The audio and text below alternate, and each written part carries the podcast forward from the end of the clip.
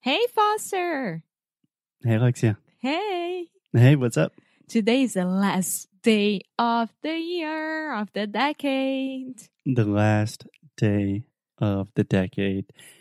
My goodness. My goodness. When I say that, it gives me goosebumps. Yeah, gives me chills. Yes. That is crazy. Do you remember what you were doing on the last day of the previous decade? No idea. Uh, uh, we were so young. Mm, 10 years ago, 2010.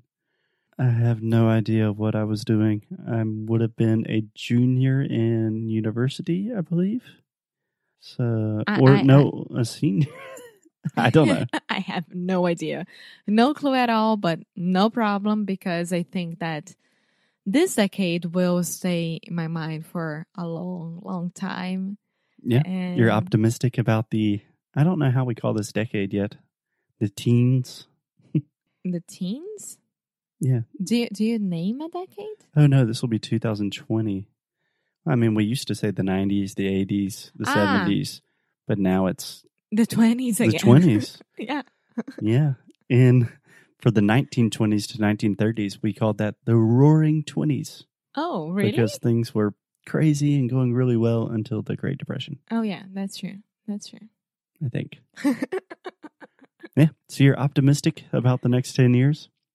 I am. I mean, I don't know. I don't like to think much about it. I don't want to be anxious, really, really hoping for something really incredible because I think that we make it incredible. We don't need a new decade. We don't need a new year. We don't need a new day. We start doing it today. But at the same time, it's a fresh new start. Yeah. And it gives you the option to have this fresh new start. Yeah. Yeah, I totally agree. Do you understand the phrase a clean slate? No. So a slate is like an old blackboard, what we used to write on in classes. You know, what a teacher would write on with chalk, like a chalkboard. Mm-hmm. You could also call that a slate. So a lot of people, when they have a fresh start, we call that a clean slate. Clean slate. Yeah. Never heard about it. Not a super important phrase, but a good one to know in this context. what Yeah. about you? Are you excited? Mm, yeah, yeah, I'm excited. For me personally, I am not particularly good at long term planning, as I think most humans are not very good at that. So the idea of thinking about the next decade is super intimidating and overwhelming for me. I can't really plan what I'm going to be doing next month. So 10 years from now, no idea but I'm excited. We are in our 30s, entering a new decade, not only in terms of the calendar year, but also in our age. So, yeah, moving on. yes, and while you're listening to this, just to let you all you all y'all know.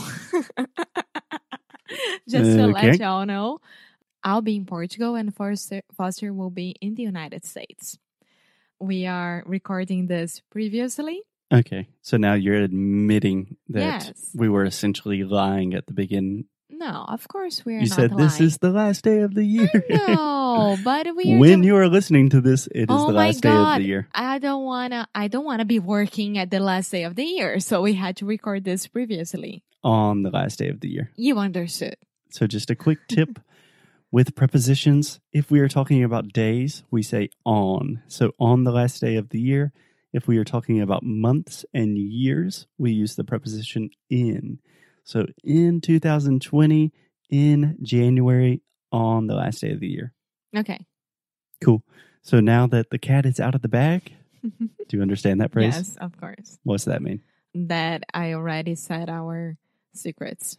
Yeah, the cat's out of the bag is like the truth is out in the open. Yeah. Do you have New Year's plans? I do. I do. Really? Yeah. I'm gonna go with my dad to Oh, yeah. Aliados. It's a neighborhood in Porto. hmm And I don't know exactly where the fireworks will be, but Probably in the sky. oh my god. 2020 Foster stand up special is coming to a theater near you. but I don't know if we will have to walk to the um, river, the little river, or not. But yeah, we are gonna do that, and maybe we are gonna meet Camila. Hey, Camila. Yeah, I don't know. I need to plan, but I know that my father and I we won't be staying at home this time because it's our new city, new country, new everything, and we deserve going and see the fireworks. Cool. That's Yeah. awesome. It's not going to be as good as Copacabana war- fireworks, that's true, but it will be as beautiful. Excellent pronunciation with Copacabana. Thank it sounds you. just like my dad, super gringo. Cool. I'm envious. yeah. Still no plans on my end. You'll find something to do. I'm sure I will. Yeah. So I think that's it. Yeah. One thing before we stop, I want to thank the universe, God, whatever, for this decade because it was so important.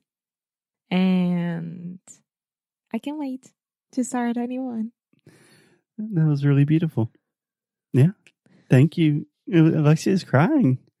The first time Alexia is shedding tears on the air. Thank God, the universe, or whatever. Depending on your belief system. Thank you, whatever, for the great decade. Can't wait to have another one. Cool. We love you guys. We will see you in 2020, hopefully until the last day of 2029. That's a long time from oh now. Oh my God. But until then, keep up the good fight. Lose well, my friends. And Happy New Year. Happy Feliz New Ano Year. Novo. Feliz Ano Nuevo. And Stay safe. acquaintance be forgot. That's so beautiful. Auld Lang Syne. yeah. So, Happy New Year. Stay safe. Go enjoy with whatever you want to enjoy.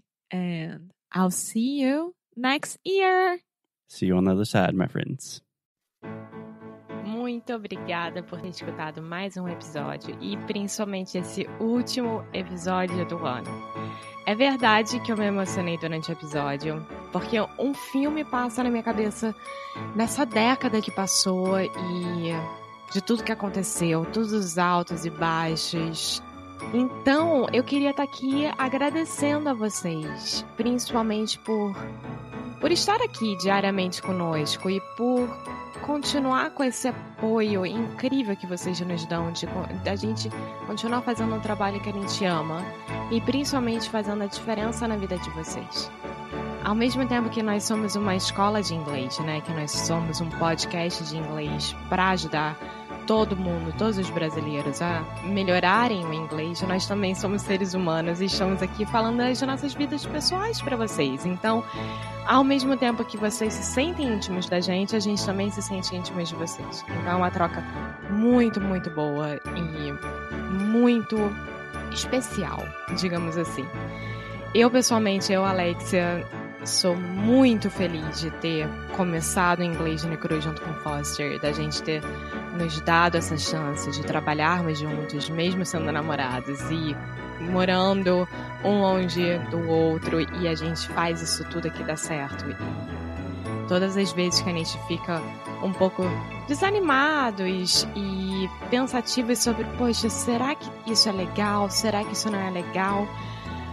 Vocês fazem a gente continuar. Então, eu queria aqui agradecer como o último episódio do ano de 2019, o último episódio da década, e falar que 2020 está chegando aí e com muitas novidades, novos produtos, novas formas de aprender inglês e a gente está aqui para trabalhar para vocês. E tudo, tudo que vocês quiserem dar de feedback construtivo, crítico, ou só elogiar mesmo, a gente está aqui para receber vocês, tá? Porque é isso, é uma troca muito importante que a gente tem. Então, muito obrigada. Vamos aproveitar agora 2020, essa nova década que chegou, novas chances, novos rumos, mais maturidade pra gente, né?